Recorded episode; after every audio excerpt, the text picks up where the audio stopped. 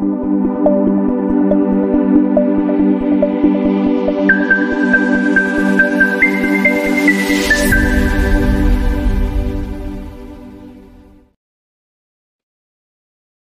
buenos días traders, les habla Gabriela. Bienvenidos a una nueva transmisión de premercado americano. El día de hoy Martes 26 de septiembre, ya son las 8.31 de la mañana en Nueva York, 9.31 en Santiago, 2.31 en Madrid y hoy día partimos con una nueva jornada de trading en donde lamentablemente las caídas dentro de la bolsa en Asia siguen generando muchísima preocupación. Hoy día hemos visto que el Hang Seng ha cerrado alrededor de un 1,48% hacia la baja en 17.466 puntos. Las razones de las caídas vienen a raíz de lo que está pasando dentro del sector inmobiliario en China, que preocupa cada vez más y esto también ha generado presión importante dentro de algunas acciones preferidas por ustedes que provienen desde la bolsa en China, como por ejemplo JD.com, Pinduoduo, Alibaba. Tenemos algunas caídas por parte de Baidu también, pero son un poquitito más chiquititas, por ende yo destaco las que realmente han estado generando movimientos importantes el día de hoy, así que las vamos a revisar en detalle dentro de este live de premercado americano, pero no es lo único de lo que tenemos que hablar el día de hoy.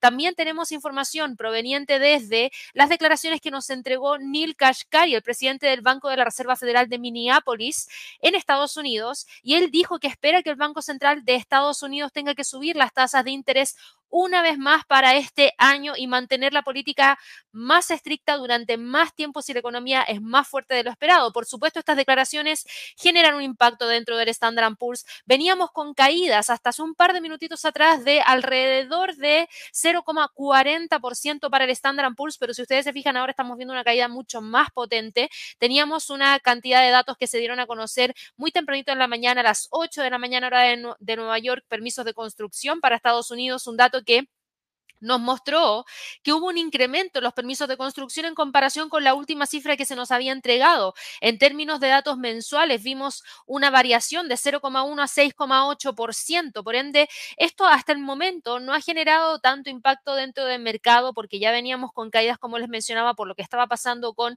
China, por lo que estaba pasando también con eh, las declaraciones de Kashkari, pero sí que vamos a tener movimiento, yo creo que a partir de las 10 de la mañana hora de Nueva York, donde conozcamos la confianza del consumidor de The Conference Board y también las ventas de viviendas nuevas para Estados Unidos. Por ende, ojito con los niveles claves de todos los índices que ya voy a revisar dentro de breve.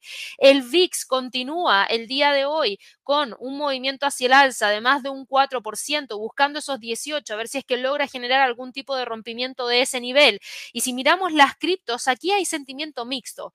Por un lado tenemos caídas para el Bitcoin y Ripple, pero por otro lado Ethereum sube levemente, por ende no está todo bien definido dentro del mercado de las criptomonedas, por ende hay movimientos interesantes, pero no hay quiebres de niveles claves tampoco durante esta jornada.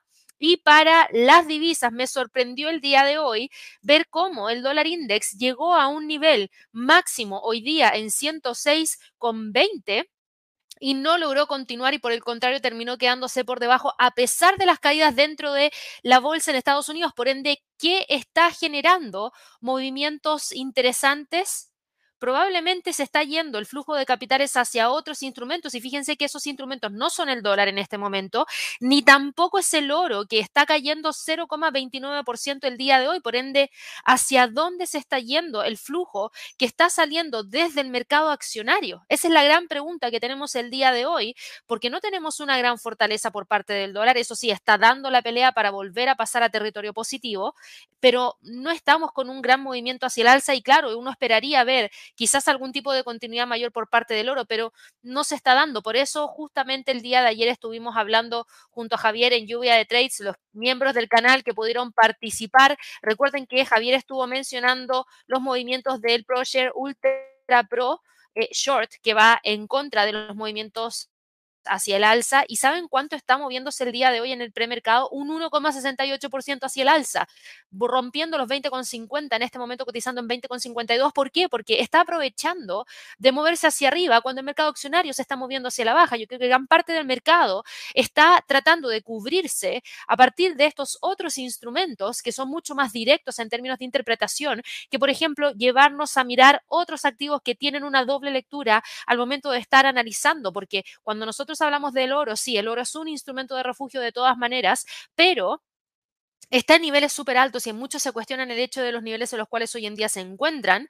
Y por otro lado, tiene la variable de el dólar que le afecta y como nosotros sabemos que tenemos un dólar súper fuerte, eso también limita cualquier tipo de movimiento mayor hacia el alza por parte del oro.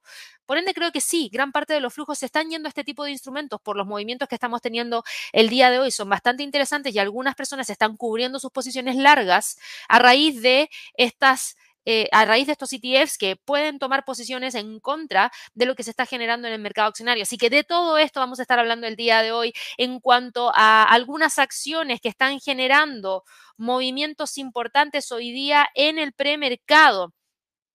¿Cuáles serían las más interesantes? Tesla, está generando movimientos interesantes el día de hoy. Estamos viendo que Tesla continúa con caídas durante esta jornada, así que ojito con eso, ya lo voy a revisar. Vamos a hablar acerca de DraftKings, que está con un movimiento hacia el alza de alrededor de un 3%, Barclays, que está con movimientos de alrededor de un 2%, y yo diría que esas son las más interesantes junto con una acción que ustedes no me preguntan mucho, que es United Natural Foods, pero que la voy a revisar porque está con movimientos que abarcan más de un 17%, por ende es una de las destacadas el día de hoy. De todas maneras, en cuanto a movimiento de premercado de acciones individuales que destacan por la variación que han tenido los precios de estos activos. Así que de todo eso y de mucho más vamos a estar hablando hoy día para todas aquellas personas que nos están viendo por primera vez.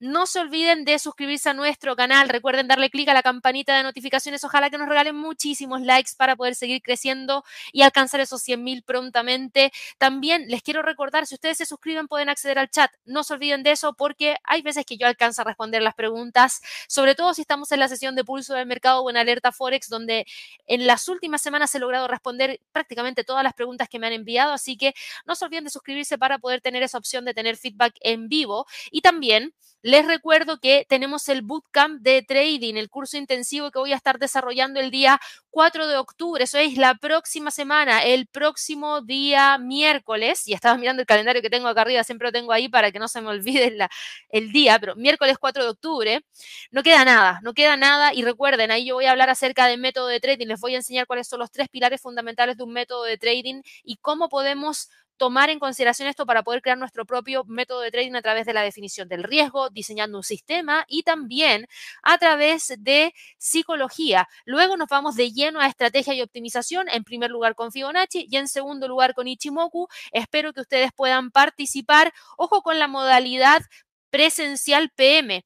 No está disponible ya esa opción para los presenciales. Online sí, online todavía sigue existiendo cupo en el horario PM pero ya no presencial en horario PM, solamente nos queda disponible el horario AM para eh, las personas que quieran participar de manera presencial, así que yo espero que ustedes puedan participar.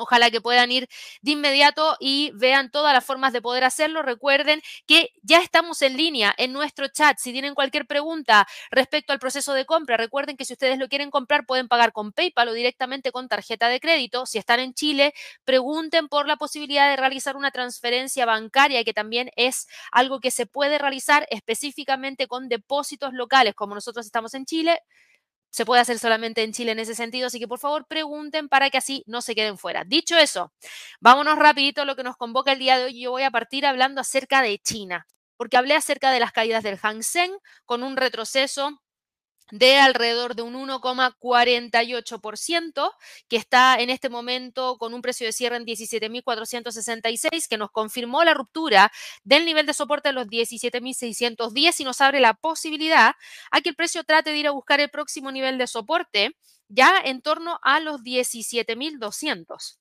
Vamos a dejar marcado ahí. Se unen a las caídas el CSI 300 en China, que va en búsqueda de los 3.686. Hoy día cayó 0,58% y cerró en 3.692. Y luego tenemos el A50, que está con una caída de 0,95%, también buscando el nivel de soporte en torno a la zona de los 12.400 como uno de los niveles más importantes, por supuesto, a monitorear. Y esto era lo que había generado las caídas dentro del mercado para aquellos activos que ustedes siguen muy de cerca, que son, por ejemplo, el caso de JD.com, que ya habíamos visto que venía con caídas bastante importantes en las últimas horas y lamentablemente esas caídas continúan, lo que hace que nosotros empecemos a mirar ya una gráfica más tirada para atrás. Hoy día cae JD.com un 2,89%, se queda en 28 dólares con 92 centavos y es una caída bastante fuerte. Yo me voy a tener que ir a un gráfico semanal y fíjense, JD.com está alcanzando niveles que no se veían desde el año 2019. Por ende, aquí yo voy a eliminar todo el análisis técnico que tenía dentro del gráfico en este gráfico semanal. Acá yo tengo una línea de tendencia bajista que por supuesto vamos a mantener.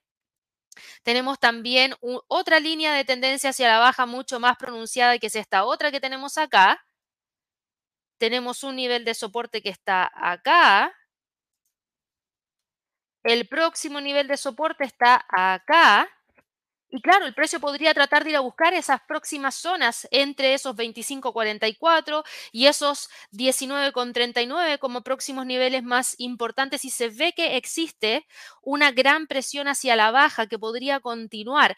La razón de las caídas ya se las doy en un ratito, pero miremos rápidamente qué es lo que está pasando con Pinduo Duo. Pinduo Duo Holdings también ha venido con caídas súper fuertes en las últimas jornadas. Hoy día está con un retroceso de un 1,29% y cotiza en 95,40 Lamentablemente esto elimina los movimientos hacia el alza que tuvo el día de ayer, que fueron espectaculares porque logró recuperar en gran parte lo que había perdido en la apertura.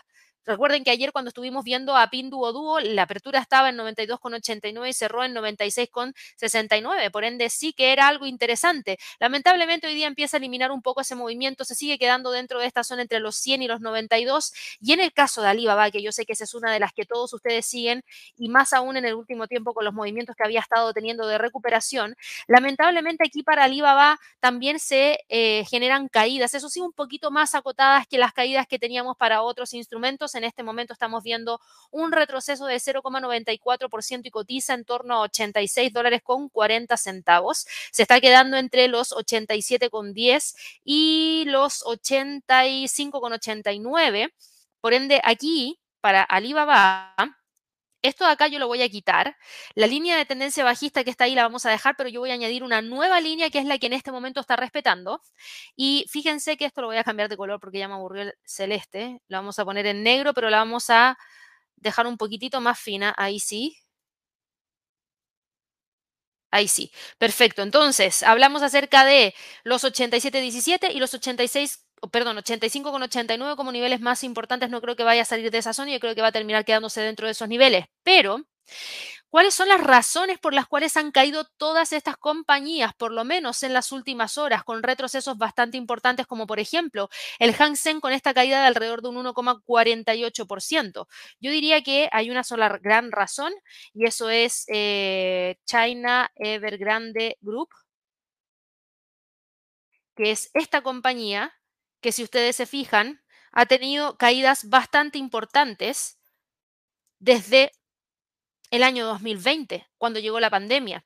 Esta era una acción que iba bien, era una acción que iba, yo diría, espectacular a principios del año 2018. Lamentablemente, después de eso empezamos a ver el sobreendeudamiento que existía para esta compañía y luego cuando llegó la pandemia, lo único que hizo fue traerle muchísima presión porque desaceleró el ritmo con el cual generaba ingreso y lograba pagar esas deudas y por el contrario se terminó quedando con toda esa carga tras la espalda y vimos esa ruptura súper importante del nivel de los 12 que tuvo en su momento durante el año 2021 y nos empezó a preocupar, yo diría que más o menos en torno a este punto y ahí empezaron a saltar un montón de alertas y empezamos a hablar de China Evergrande Group y hubo mucha especulación respecto a lo que podría pasar eventualmente de parte de esta acción. Ha tratado de recuperar terreno perdido pero no lo ha logrado Ayer terminó cerrando con una caída de un 21,82%, perdón, el día lunes terminó cerrando con una caída de un 21,82% y ayer terminó cerrando con una caída de un 8,14%. Y esta es la razón principal de los movimientos bajistas del día de hoy dentro del mercado, las nuevas turbulencias en las que se ven envueltos los promotores inmobiliarios chinos como Evergrande es lo que podría poner en peligro los últimos esfuerzos que han realizado todas las autoridades del país por poner fin a la crisis inmobiliaria. ¿Y por qué? Porque el día de ayer la unidad continental de Evergrande no reembolsó un bono terrestre Y eso añadió un nuevo grado de incertidumbre a las perspectivas. Y también se ha detenido a antiguos ejecutivos de la empresa y otros promotores como China Ocean White y Country Garden también se enfrentan a problemas. Por ende, no es menor lo que está pasando en China y preocupa un montón porque ustedes saben, nosotros veníamos viendo una China bastante deprimida, con malos datos del sector de manufactura, con malos datos del sector de servicio, con malos datos de importaciones y exportaciones, con un aumento en el desempleo más joven, ¿cierto? Y claro que esas cifras habían empezado a mostrar algunos signos de mejora a raíz de los estímulos que se han estado entregando a la economía. Lamentablemente, lamentablemente, esos estímulos podrían no tener un impacto mayor dentro de la economía si es que tenemos una crisis en el sector inmobiliario de proporciones, que es lo que podría eventualmente ocurrir. Y por eso el mercado reacciona rápidamente. Todos esos esfuerzos que se hicieron en su momento por tratar de frenar las caídas dentro del mercado accionario en China, a raíz de, por ejemplo, de tener la posibilidad de realizar ventas cortas, no están surgiendo resultados en este momento porque el mercado sigue presionando hacia la baja y ahora es por otra razón. No tiene que ver con el crecimiento en China, ni las proyecciones, ni los datos económicos, no. Tiene que ver por el sector inmobiliario que es muy importante dentro del país y eso es lo que finalmente nos está generando los movimientos el día de hoy. La incertidumbre se siente dentro del mercado y esa incertidumbre se traslada hacia los otros mercados, por ende la bolsa en Europa cae y la bolsa en Estados Unidos también cae a raíz de esto mismo. Ayer me preguntaron por el Nikkei porque me lo salté cuando hablé de la bolsa en Asia. El Nikkei hoy día cae un 1,40%, lo que significa que una vez más vuelve a testear el nivel de soporte que tiene a partir de la media móvil de 100 periodos. Y yo diría que ahora sí que vale la pena empezar a mirar el nivel de los 32.200. Ahí está. ¿Por qué? Porque ya llevamos una, dos, tres jornadas en las cuales el precio ha estado muy cerquita de ahí, no ha logrado quebrar, pero si es que la incertidumbre continúa, no veo la razón por la cual el precio no podría generar la perforación de ese nivel para tratar de continuar hacia la baja, dado que el resto del mercado también empuja hacia abajo. Entonces, claro, Japón también se ve impactado por lo que está pasando a nivel de Asia y también a nivel global. Entonces, no dejemos, no perdamos de, vista todo este tema. Además, eh, tenemos que ver qué es lo que está pasando en Estados Unidos y qué es lo que está pasando en Europa. No son buenas cifras. Hoy día, en cuanto a calendario económico, no tuvimos eh, fundamentales de alto impacto para la zona euro en cuanto a dato numérico. Sí tuvimos comparecencia de Lane del Banco Central Europeo y sí tuvimos comparecencia de Wermelin del BUB alemán, vamos a tener, mejor dicho, en siete minutos más, pero nada más que eso. Por ende, yo diría es algo relativamente tranquilo, pero la bolsa en Europa continúa cayendo. Y ayer hablamos acerca del Eurostock 50, ¿se acuerdan? Hablamos de los 4.175, hablamos de la presión, hablamos de los fundamentales, hablamos de la fuerza y de la posibilidad de que China continuara cayendo, lo que podría seguir empujando la bolsa en Europa hacia la baja. Y efectivamente eso fue lo que terminó pasando. Tuvimos el día de ayer un cierre, sí, sobre los 4.175, pero hoy día el mínimo es más bajo que el mínimo del día de ayer. Es decir, el Eurostock 50 es capaz de poder generar mínimos cada vez más bajos, lo que nos habla de una fuerte presión bajista y que potencialmente nos podría llevar a buscar ese próximo nivel de soporte en torno a la zona de los 4.100 va con mucha fuerza hacia la baja, ya generó la ruptura y yo diría que se ve más encaminado a tratar de buscar los 4060 cuando rompa los 4100 si es que lo logra hacer, que ir a buscar, por ejemplo, nuevamente la zona de los 4.280. Por ende, aquí sí tengo una perspectiva más bajista para este instrumento, con uno de los niveles más importantes de soporte ahora a monitorear en los 4.060. Para el DAX fue uno de mis destacados el día de ayer en el live de lluvia de trades y efectivamente generó ya el rompimiento del nivel de soporte clave que teníamos en torno a los 15.400 y está a punto de ir a buscar el alcance del primer objetivo en torno a los 15.225. Desde ahí el precio podría tratar de ir a buscar los 15.000, claro que sí, siempre y cuando cuando, ojo con esto, siempre y cuando se mantengan las variables que en este momento están presionando al mercado hacia la baja. Si tenemos alguna variación en esas variables, es probable que las caídas se detengan. Entonces ahí ustedes tienen que prestar muchísima atención para poder reaccionar rápidamente en caso de que sea necesario, pero sí se ve una presión bajista importante Justamente ayer yo les mencionaba, estamos en niveles de precio clave, no lo puedo dejar pasar solamente porque estamos en un nivel de precio clave y además los fundamentales no apoyan las alzas que había tenido el DAX. Por ende, la presión bajista se sentía mucho más potente que cualquier otra cosa. El IBEX de España hoy día cae 0,34%, sigue respetando los 9.350 Pero eh, me queda la duda, depende mucho de lo que pueda ocurrir el día de mañana. Recuerden que el viernes de esta semana vamos a conocer los datos de inflación provenientes desde la zona euro y eso podría traer muchísimo movimiento dentro de estos índices. Atentos al rechazo que tuvo el día de hoy las caídas que presentó el IBEX, porque tuvimos un mínimo que se alcanzó en 9.277, pero rápidamente el precio logró dar la vuelta y ahora mismo logra cerrar o logra aproximarse en realidad, porque todavía no cierra la vela, eh, está en 9.359, tratando de quedarse sobre el nivel de soporte de los 9.350. De todas maneras, si logra confirmar la caída, ojo con la media móvil de 200 que yo creo que podría funcionar muy bien como soporte en torno a los 9200 como próximo nivel de soporte clave.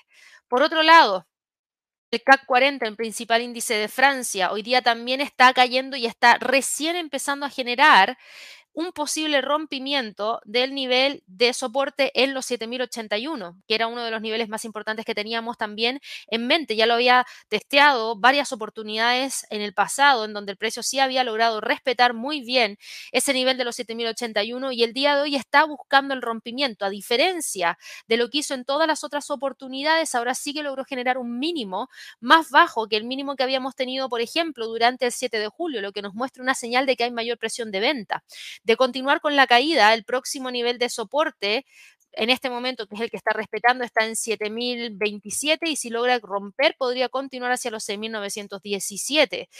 Y el FTSE del Reino Unido, siguiendo un poco la tónica de la bolsa en Europa, fíjense que se detiene. No se une a las caídas fuertes que está presentando el resto del mercado. Hoy día no tuvimos fundamentales provenientes desde el Reino Unido, pero sí veo que el precio está tratando de mantenerse en torno a esos 7640 tenemos un nivel súper importante que está justamente en esa zona. Si el precio logra respetar ese nivel, podríamos ver mantención.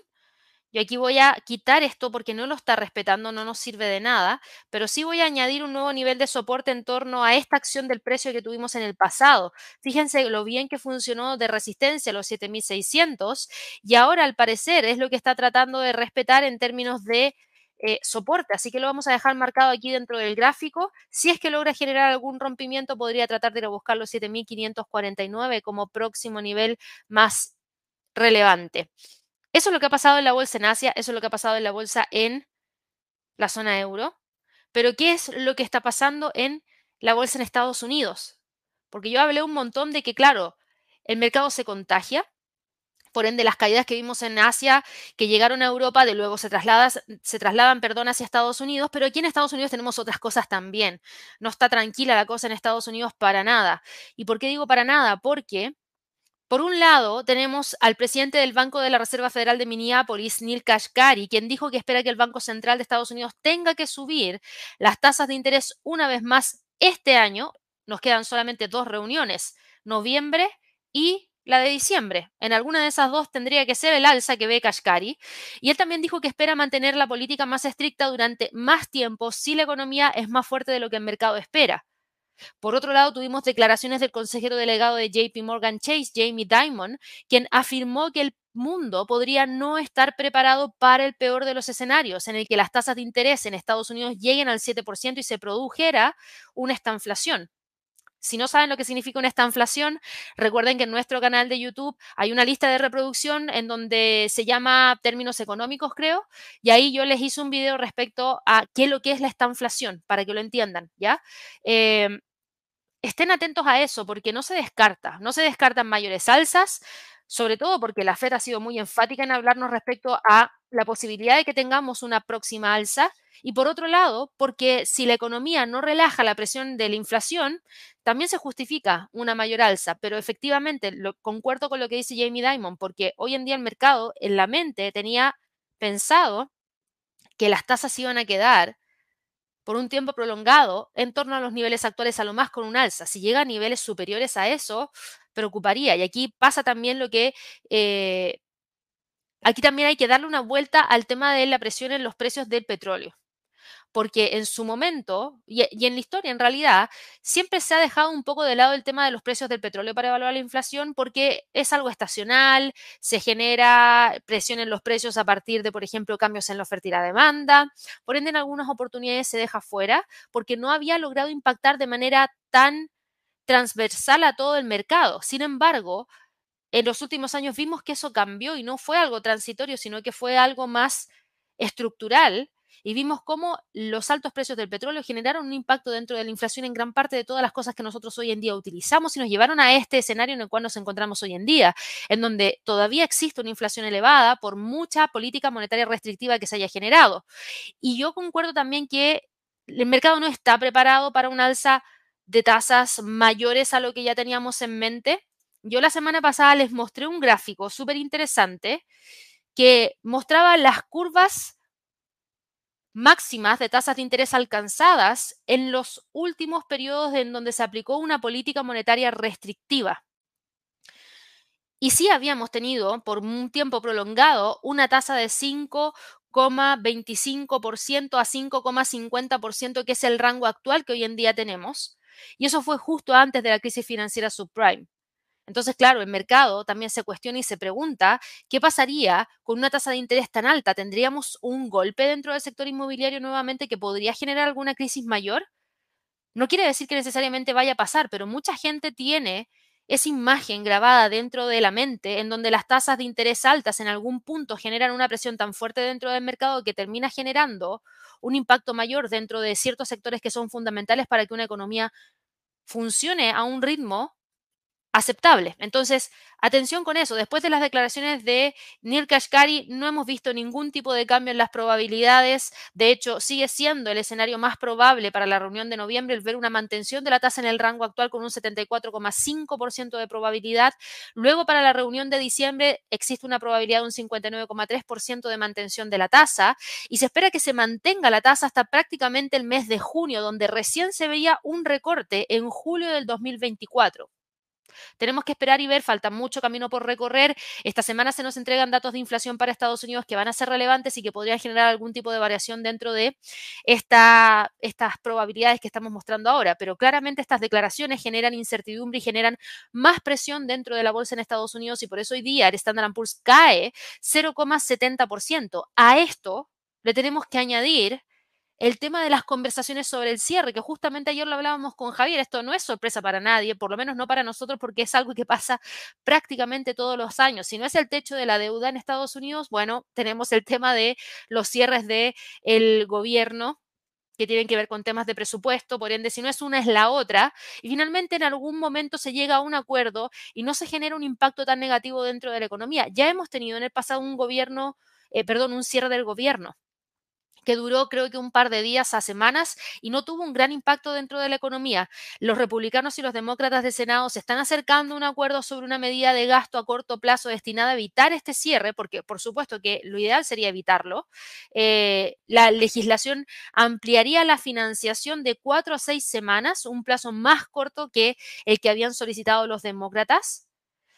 Y claro, muchos hablan respecto al dólar porque el dólar podría ser el mejor refugio frente a los riesgos de cierre. Por ende, ahí hay que estar atentos a ver cualquier tipo de movimiento mayor que se pueda dar en este sentido, porque podríamos tener este tipo de eh, impacto dentro del dólar. Yo les decía, tenemos este tema del cierre, tenemos el tema de Jamie Dimon, porque de hecho, eh, después de esas declaraciones de Jamie Dimon, en donde él advierte que el mundo puede no estar preparado para... Y de, ojo, no habla de Estados Unidos, habla del mundo. Él dijo que eh, si van a tener volúmenes más bajos y tipos más altos, habrá tensión en el sistema. Diamond también hizo un llamado a los clientes para que estén preparados, afirmando que Warren Buffett dice que uno descubre quién está nadando desnudo cuando baja, cuando baja la marea, y esa será la marea que baje. Así que mucha atención. Sus comentarios claramente contrastan con el consenso general que tiene la Reserva Federal, que se acerca al final de su ciclo de endurecimiento, porque el gráfico de puntos del FOMC que vimos la semana pasada solo prevé una subida más de las tasas de interés. Entonces, ¿será que realmente van a necesitar mayor alzas dentro de la tasa dentro de los próximos días? dentro de los próximos meses? No lo sé, yo sí creo que eh, si, si, se logra generar eh, algún tipo de control mayor dentro de la inflación y la inflación está en torno al 4% y el mercado se acostumbra a ese 4% con unas tasas de interés en torno a los niveles actuales, yo creo que quizás la Fed va a preferir mantener las tasas por un tiempo mayor en los niveles actuales que seguir subiendo la tasa para así no generar un impacto tan fuerte dentro del mercado laboral y dentro del crecimiento económico, aunque el crecimiento no es su objetivo principal, por si acaso. Ahora, a esto también, yo les decía, hay que añadirle otras cosas que están dentro de esta juguera. Huelgas. Ya hablamos respecto al tema de la huelga en Hollywood, que eso está más o menos resuelto, pero lo que no está resuelto es la huelga que se está llevando a cabo en Detroit por, eh, mejor dicho, de parte de eh, United Auto Workers contra los fabricantes de automóviles. Ford ha detenido, literal, y esto es, es eh, algo que pasó, Ford detuvo la construcción de su planta de baterías para vehículos eléctricos de 3.500 millones de dólares en Marshall, Michigan, y ellos dijeron que están pausando el trabajo y limitando el gasto en construcción en el proyecto de Marshall hasta que estén seguros de la capacidad para operar competitivamente la planta. Claramente, Ford advirtió de que eh, con este tema de United Auto Workers tienen dudas y bastantes dudas de que realmente puedan producir el ritmo que tenían pensado producir. Por ende, si no pueden producir ese ritmo, no se justificaría esa inversión en esa planta. ¿Para qué vamos a tener esa planta generando toda esta cantidad de baterías para vehículos eléctricos si es que no voy a ser capaz de producir los vehículos eléctricos que consuman esas baterías? ¿Por qué? Porque no tengo la cantidad de personas que me permitan producir esos niveles. Entonces hace mucho sentido la postura que está tomando Ford. Ahora, ¿cómo le cayó esto al mercado? ¿Cómo reacciona la acción el día de hoy con esta información? Porque efectivamente ayer habíamos visto que se había llegado a un pequeño avance de parte de Ford con United Auto Workers, lo que le había permitido tener un alza el día de ayer de un 1,21% y cerrando en 12,58%, pero lamentablemente el día de hoy continúa con las caídas, cae 0,32%, cotiza en 12 12,54 y eso no le permite buscar la ruptura de los 12,81.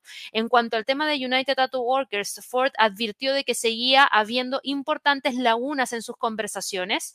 El, eh, Ford dijo que creen que la huelga de United Auto Workers y consiguiente aumento salarial pueden hacer caer, eh, bueno, no Ford, sino que los analistas, las acciones de manera importante. Así que mucha atención porque hay que estar atentos a esta línea de tendencia alcista, que si la llega a quebrar, rápidamente nos abre camino a los 12,20, los 11,70 y no se descarta porque recordemos que si hay aumentos salariales, menor producción, eso en algún momento se va a trasladar hacia el precio final que recibe el competidor y ya les comentaba la semana pasada que eso lo va a dejar en un lugar menos competitivo frente a otras marcas que no están teniendo estos problemas. Por ende, Ford, General Motors y Stellantis podrían verse seriamente afectados por perder ventaja competitiva a raíz de precios un poco más elevados que sus competidores.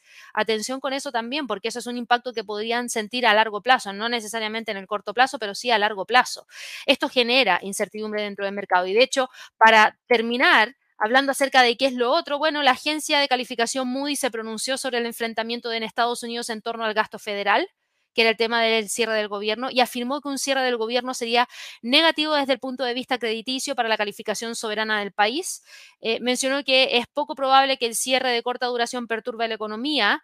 Eh, subrayaría, eso sí, la debilidad de la fortaleza de la gobernanza estadounidense, y eso fue lo que advirtió Moody's, destacando el riesgo de que se intensifique la polarización política. Recordemos que hace un tiempo atrás, Fitch había recortado su calificación de Estados Unidos para reflejar su creciente carga de deuda y los problemas de gobernanza que tiene hoy en día. Moody's está levantando una banderita que dice alerta, no ha rebajado nada, pero dice, ojo con esto, si siguen así, voy a o sea, no es que lo vaya a hacer, pero esto es lo que yo interpreto, por si acaso. No lo tomen tan literal, por favor. A veces me asusto decir ciertas cosas porque siento que las tomo muy literal, pero lo que yo creo que está diciendo Moody's con, esta, con este anuncio es Ojo que veo lo mismo que ve Fitch, en donde tienen problemas de gobernanza, en donde la polarización política genera problemas de gobernanza y así no se avanza. Por ende, yo, si es que esto continúa, en algún punto podría generar alguna rebaja de la calificación crediticia. No lo dice, pero es lo que yo interpreto de lo que nos entrega como información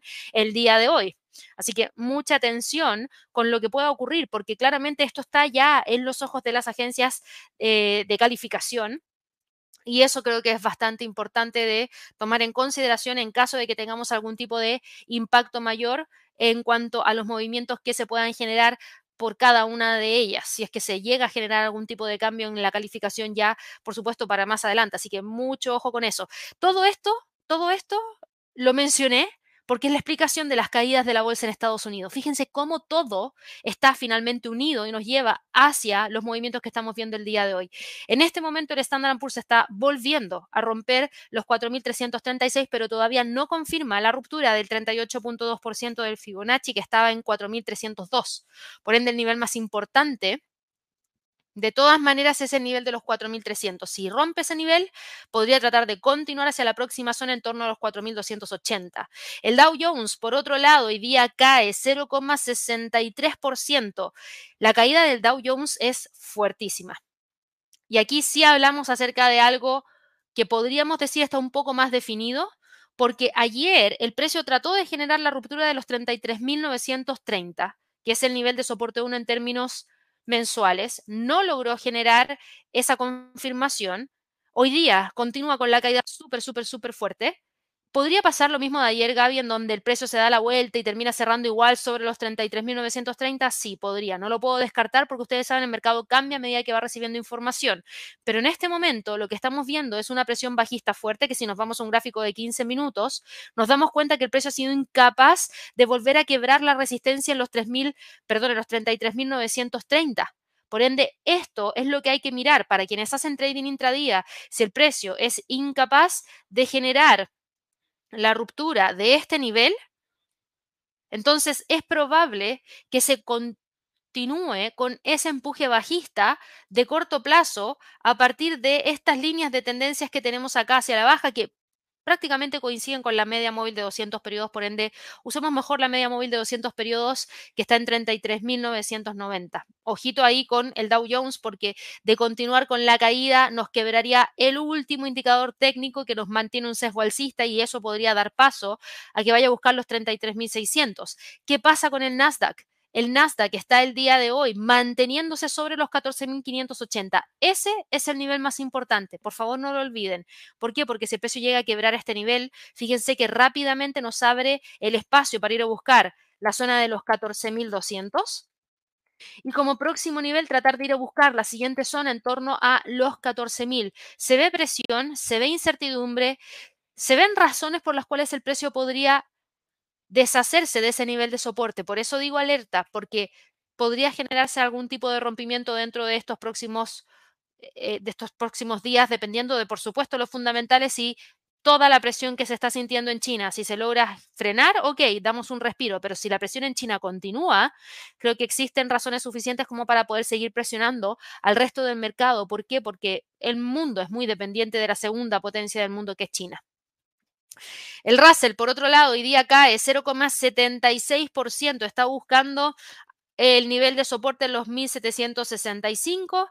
Este es el nivel que vamos a monitorear. Si logra generar ese quiebre, podría trasladarse hacia la próxima zona en torno a los 1740 como próximo nivel más importante. Así que eso es lo que tenemos por lo menos para el día de hoy en términos de niveles para el mercado en Estados Unidos. Y yo les decía, teníamos algunas acciones en particular que estaban generando movimientos interesantes durante la jornada de trading del el día de hoy. Y sí, tenemos algunas acciones importantes. Tenemos a Tesla, me voy a ir rapidito a eso antes de que se me olvide. Les había dicho que hoy día continuaba con algunos movimientos importantes hacia la baja que tengo que destacar. Tesla ayer logró respetar súper bien la media móvil de 100 periodos que estaba en 239,15 y que yo les decía, ojo que ese es uno de los niveles de soporte más importantes, ¿cierto? Esto yo lo voy a quitar, no nos sirve de nada.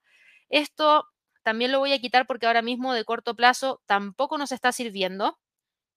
La línea de tendencia hacia el alza, ¿la podríamos ajustar hacia este nivel? Claro que sí, y eso todavía nos sigue entregando algo de tendencia alcista. Yo creo que lo más relevante es la media móvil de 100, pero lamentablemente hoy día continúa con la caída. Hoy día Tesla cae un 1,38%, cotiza en 2,43,64. Todavía sigue alejada de la media móvil de 100 periodos, eso sí, pero hoy día está cayendo porque la Unión Europea va a investigar a Tesla por sus exportaciones a China no es buena una investigación, menos de la Unión Europea. Sabemos lo rígida que es la Unión Europea respecto a este tipo de temas, entonces claro que no es algo positivo para Tesla. Por otro lado, también teníamos noticias interesantes de parte de DraftKings el día de ayer. Nos preguntaron por DraftKings hablamos un poquito acerca de esta compañía. Yo les decía, ojo con la media móvil de 100 periodos, que considero que es uno de los niveles más importantes que tiene. Y desde aquí podían pasar dos cosas, o rompe y continúa con las caídas hacia la zona de los 26, que es un nivel más importante eh, porque fue resistencia en el pasado y después se transformó en soporte, o desde estos puntos logra rebotar y moverse hacia el alza. Hoy día DraftKings sube un 3,80%, cotiza en 28 dólares con 40 centavos. Por ende, esto nos habla de que sí está logrando generar la mantención de esa media móvil de 100 periodos para tratar de ir a buscar los próximos niveles donde tenemos un próximo nivel en torno a los 29,85. ¿Y qué es lo que ha pasado en el último tiempo eh, con DraftKings? Lo que hemos visto para DraftKings es lo siguiente, esta compañía está con esta alza porque JP Morgan elevó a DraftKings a sobreponderar desde neutral afirmando que el reciente bajo rendimiento crea un atractivo punto de entrada para los inversionistas. O sea, miró el gráfico, miró los puntos y dijo, mm, las caídas me parecen interesantes porque ha logrado retroceder alrededor de un 15%, por ende podríamos tener algún tipo de freno en torno a esa zona. Para quienes les gusta utilizar el Fibonacci, si tomamos un Fibonacci de los mínimos del 28 de diciembre a los máximos que tuvimos durante el 4 de agosto, el primer nivel está acá. Perdón, el segundo nivel, 38.2% del Fibonacci en 25,35. Ahora mismo está buscando volver a quedar sobre el 23.6% del Fibonacci que está en 28,81. Así que mucha atención. Se ve que por lo menos el precio está tratando de quedarse dentro de esta zona entre los 26 y los 32 como niveles más importantes. Ahora, por otro lado, ¿qué es lo otro que hemos estado viendo por lo menos durante las últimas jornadas y por lo menos en las últimas horas en cuanto a movimiento?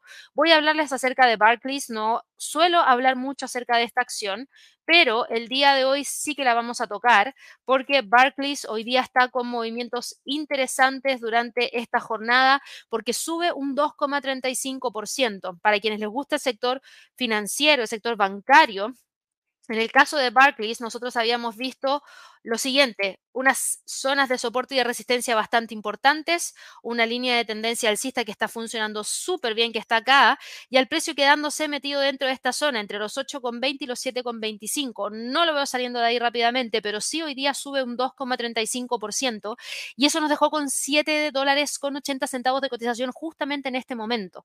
¿Y qué pasó con Barclays? Barclays está con este movimiento porque Morgan Stanley elevó la calificación del Banco Británico a sobreponderar desde igual ponderación ¿Y qué fue lo que usó como fundamento? Dijo que el crecimiento de su negocio de tarjetas de crédito y la mejora de las perspectivas de la, banca de, inversión los llevaron a modificar su calificación de eh, igual ponderación a sobreponderar. Así que bien ahí para Barclays. Y por último, voy a cerrar con una que no me preguntan, yo creo que no me han preguntado nunca antes, pero igual la tengo que ver. United Natural Foods. Ahora vamos a ver si tengo algo aquí. No, no. Ah, sí, ya me han preguntado antes porque tengo un análisis hecho acá y fíjense, no recuerdo de cuándo lo hicimos, pero acá yo había tomado los mínimos que se habían generado durante el mes de marzo del 2020 y los máximos que tuvimos durante diciembre del 2021. Teníamos una línea de tendencia bajista de largo plazo que sigue completamente vigente. Y el precio está muy presionado hacia la baja, muy, pero muy presionado hacia la baja. Incluso ahora podemos trazar acá una línea de tendencia bajista que se respeta súper bien. Y tenía marcado en rojo esta zona porque es el último nivel del retroceso de Fibonacci que había estado logrando respetar. Lamentablemente hoy día las acciones de United Natural Foods más conocida como UNFI en cuanto al ticker, hoy día está con una caída fuertísima de un 19,71% y eso nos deja con una cotización en 15 dólares con 19 centavos. ¿Cuál es la razón de la caída del día de hoy? Las acciones están cayendo porque la compañía pronosticó, pronosticó unas ganancias por acción y un EBITDA ajustado para el próximo año por debajo de todas las estimaciones de los analistas, citando vientos en contra de la rentabilidad y los ingresos del cuarto trimestre fiscal que no alcanzaron la estimación de 7.470 millones de dólares. Pésima noticia, esa es la razón. Y hoy día esto significa que nos está dejando muy cerquita de un nivel de soporte que podría llegar a quebrar 14,50. Yo diría que es uno de los más importantes, así que ojo con eso, que de romper podría continuar con la caída. Eso ha pasado en la bolsa. Vámonos rapidito a revisar lo que ha pasado dentro de las criptos con la incertidumbre que hay dentro del mercado. Las criptos todavía continúan con la presión bajista. Ayer el Bitcoin logró respetar súper bien el 50% del retroceso del Fibonacci que estaba en 26.212. Todavía lo sigue respetando, pero con la caída que está presentando ahora existe una posibilidad de que vaya a buscar el rompimiento para trasladarse hacia los 26.000, así que no lo descarten.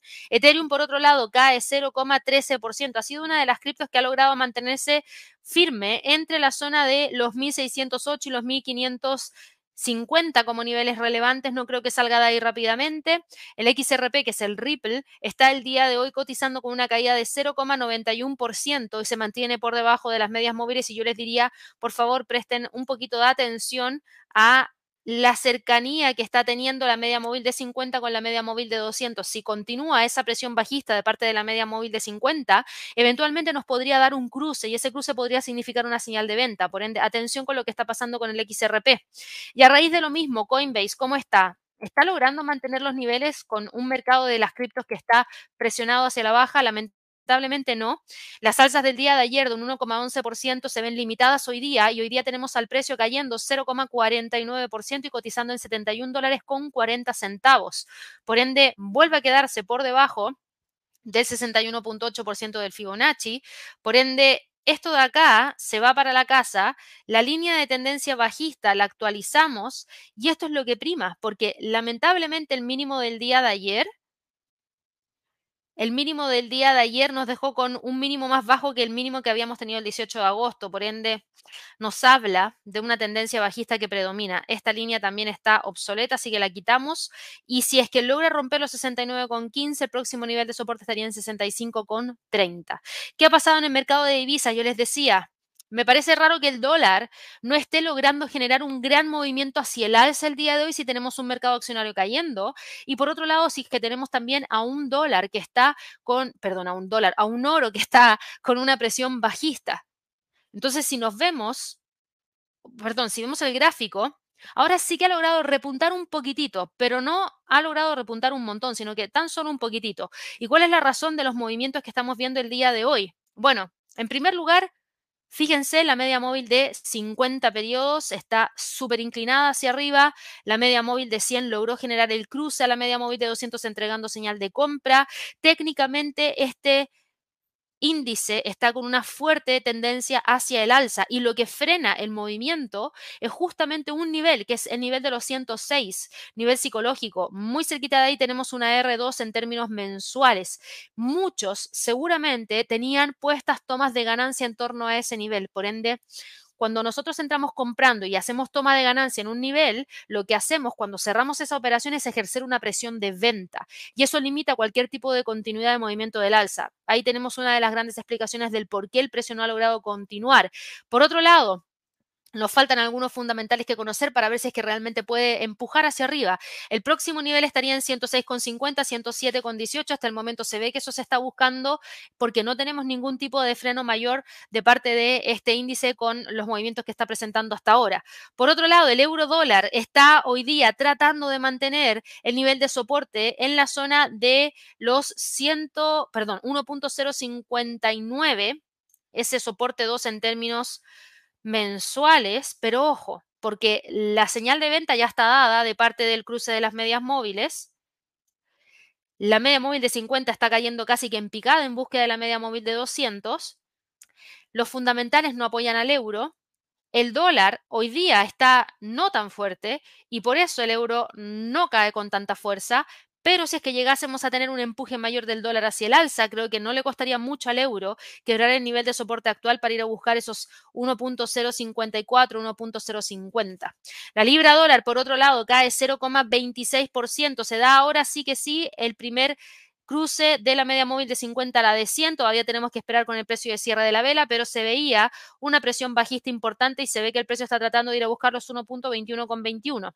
El dólar frente al yen continúa con el movimiento hacia el alza, llegó hacia la zona de los 149 y frena. ¿Por qué? Porque también aquí hay que tomar un poquito de conocimiento respecto a lo que podría eventualmente pasar por el frente de el yen japonés. Recuerden, y lo hemos comentado un montón de veces, hay niveles súper críticos provenientes desde la paridad euro-yen, dólar-yen, en donde se ha visto un montón de información que se ha generado cada vez que tenemos mayor debilidad del yen frente a sus contrapartes.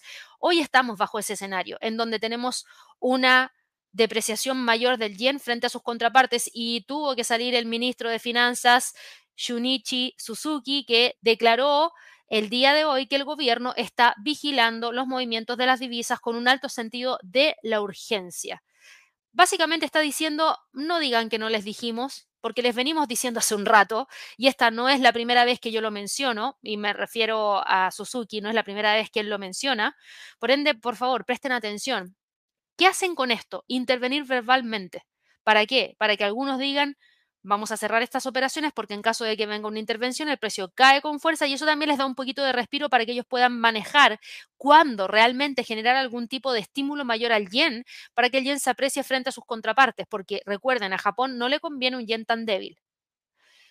Esto generó los frenos de las alzas del dólar frente al yen y nos dejó por debajo de los 149, pero no ha pasado absolutamente nada más, sino que tiene que ver con estas declaraciones que son declaraciones eh, importantes, por supuesto.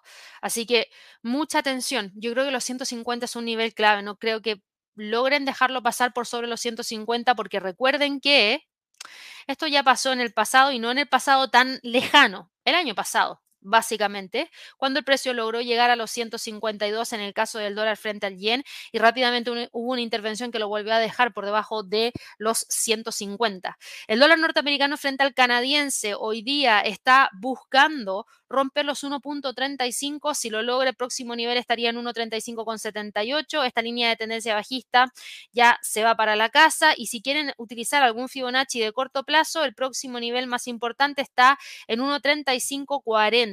El australiano frente al dólar se mantiene firme dentro de los niveles de los 0.6450, 0.64. El dólar neozelandés frente al dólar se mantiene firme todavía entre los 0.60 y los 0.59. El dólar frente al franco suizo alcanzó un nuevo nivel en los 0,9150, es nuestro segundo nivel objetivo y ahora hay que evaluar si es que tiene la fuerza o no para poder continuar con este empuje alcista que ha estado cada vez mucho más pronunciado y que nos podría llevar hacia la zona de los 0,92. Hoy día se ve que no está buscando romper, pero no podemos descartar que no lo haga para el resto de la semana. El dólar frente al peso mexicano continúa ahora con el alza y alcanzó los 17,60. Aquí es donde hay que empezar a prestar atención. Recién ahora yo le prestaría muchísima más atención. ¿Por qué? Porque esta línea que yo tengo trazada acá es una línea que se trae desde el 29 de septiembre, que se ha logrado respetar súper bien. Si es que el precio logra generar la ruptura de esa zona, le daría el espacio hacia el siguiente nivel que es donde tenemos la media móvil de 200 periodos en 17,86. Si logra romper esa línea, ok, ahí sí que ya empiezo a ver algún tipo de movimiento mayor para el dólar frente al peso mexicano, para quienes quieran utilizar Fibonacci, si quieren usar un Fibonacci a partir del máximo que tuvimos en septiembre del 2022 y los mínimos que tuvimos durante el mes de julio, fíjense, no es tan difícil darse cuenta, y denme un segundito, vamos a quitar aquí Ahí está, mejor. Listo. No es, no es tan difícil darse cuenta que tenemos los 17,60 en donde converge un 23.6% de un Fibonacci, que es uno de los niveles más importantes a monitorear. Así que mucho ojo con eso, porque en este momento estamos viendo que el precio está respetando el primer nivel del retroceso del Fibonacci.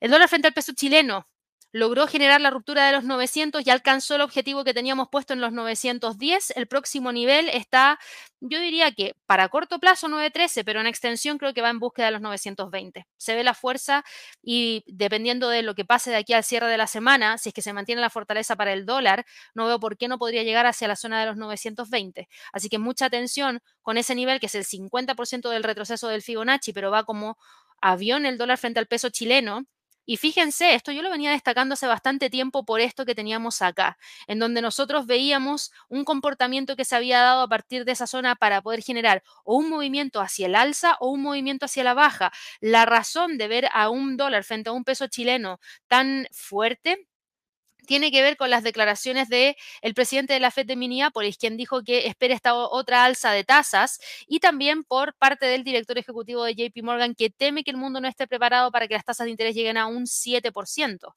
Por ende, tenemos esa presión hacia el alza que se está dando. Por otro lado, recuerden, el dólar frente al peso chileno depende mucho también del cobre. China, ¿cómo está? ¿Cómo le está yendo a el cobre? Cayendo 0,23%. Otra razón más por la cual se genera una debilidad del peso chileno y se genera una apreciación del dólar. Por ende, por lo mismo, si eso continúa, buscar los 9,13, buscar los 9,20 no me parece para nada descabellado. El dólar frente al peso colombiano sube 0,36%, rompe ya los 4.057 que era el pivote y desde ahí podría tratar de ir a buscar el próximo nivel en los 4.147. El dólar frente al sol en este momento está prácticamente sin movimiento, todavía se mantiene por debajo de los 377, 378. Y en cuanto a las materias primas, con un dólar tan fuerte, eso genera cierta especulación de que podríamos tener una menor demanda de petróleo para más adelante.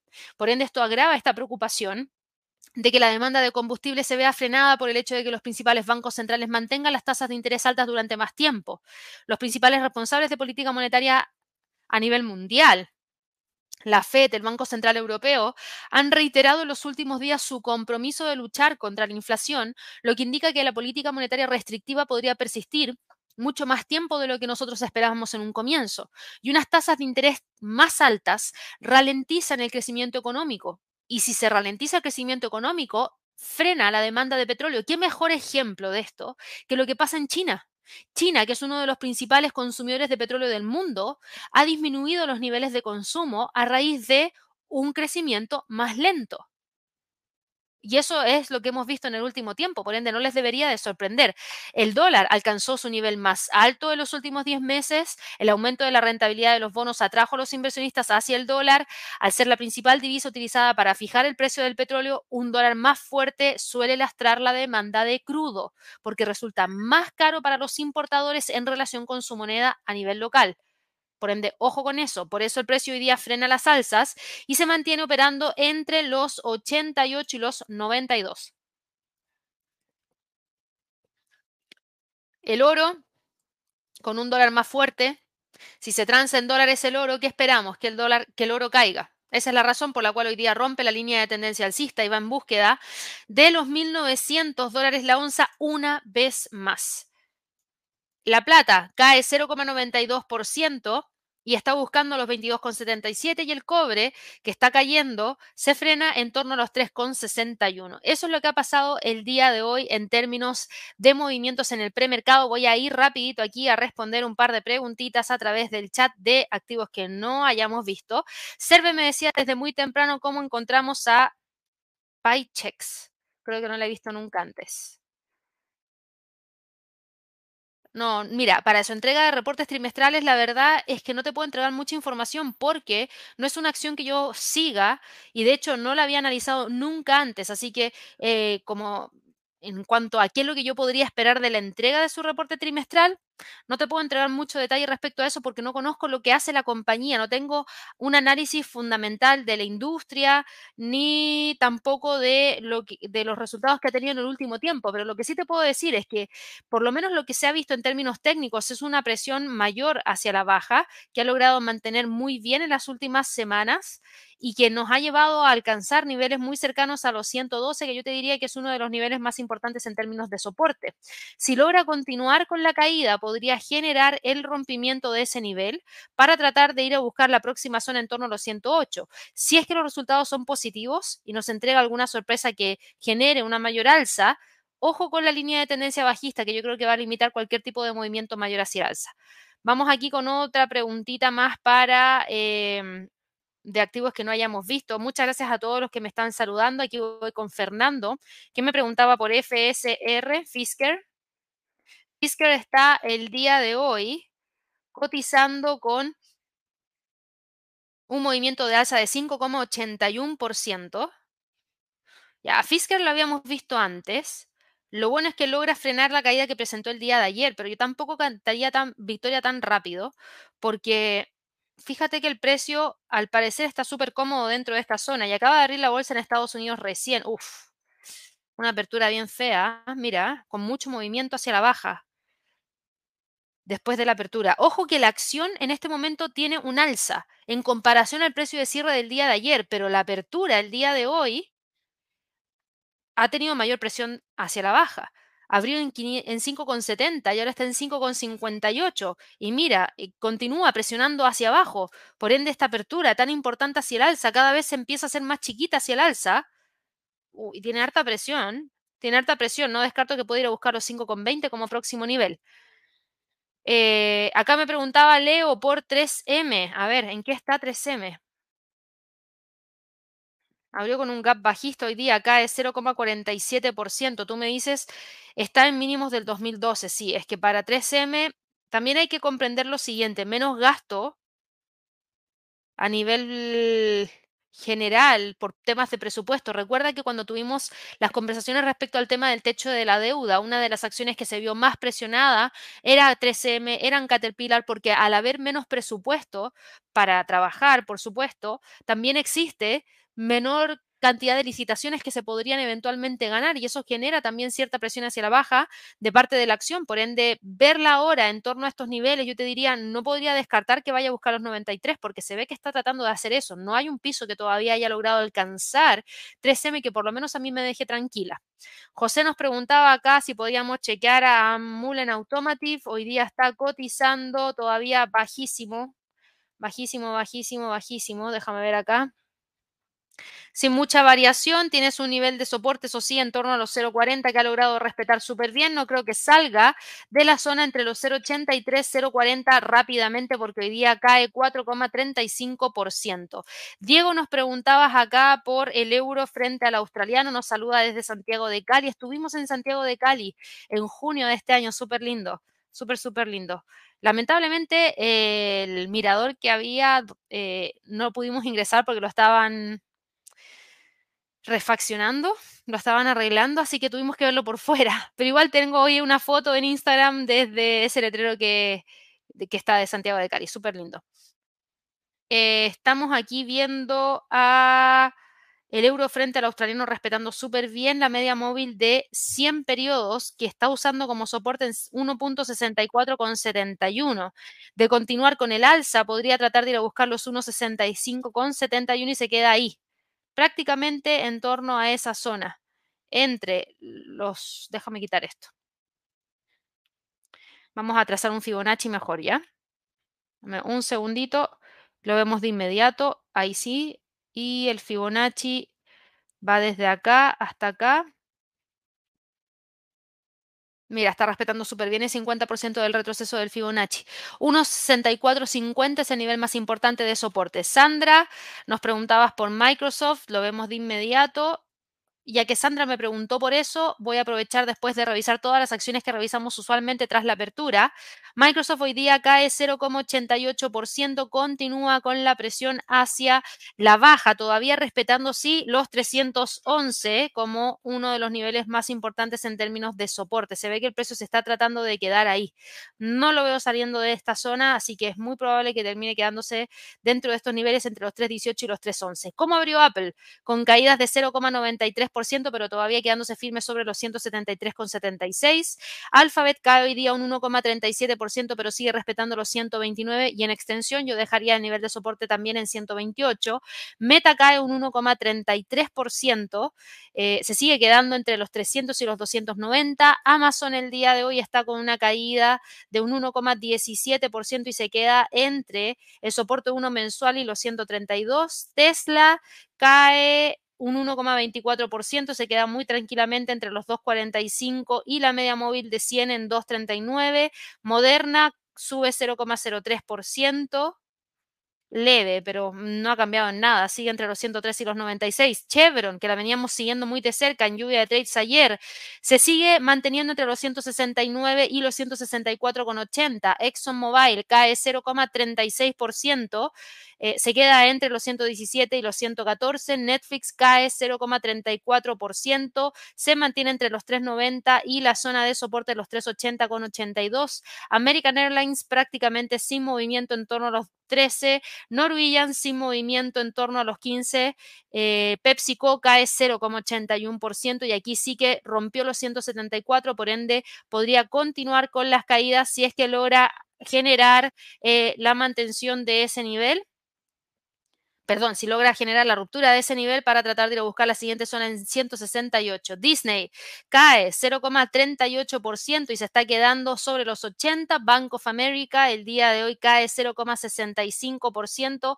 Ojito con los 27.25. Albemarle le cae un 1,46%. Se mantiene entre los 172 y los 161,95. Nvidia, por otro lado, hoy día está con una caída de 0,61% y se queda entre los 4,30 los 4.15.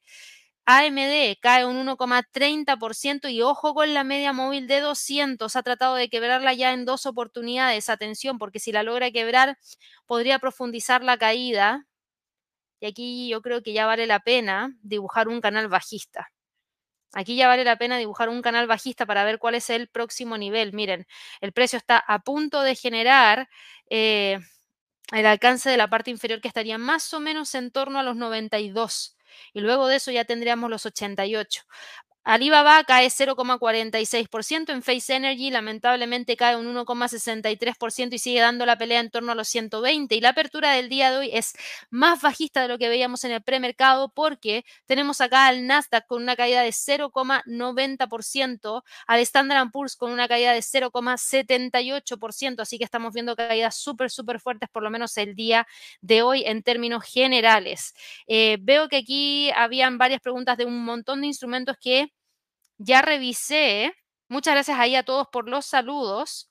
Aquí tenía una pregunta de Gerardo que me preguntaba por el euro frente a la libra.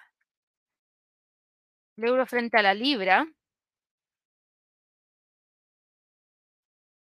Mira, rompió los 0,8680 de nuevo y el máximo volvió a ser más alto que el máximo anterior. Por ende, yo te diría que está buscando esa media móvil de 200. Los 0,87 es el nivel que tienes que monitorear porque se ve con bastante fuerza el euro frente a la libra esterlina y si logra generar la ruptura, creo que no descartaría la posibilidad de que vaya a buscar los 0,87 con 35.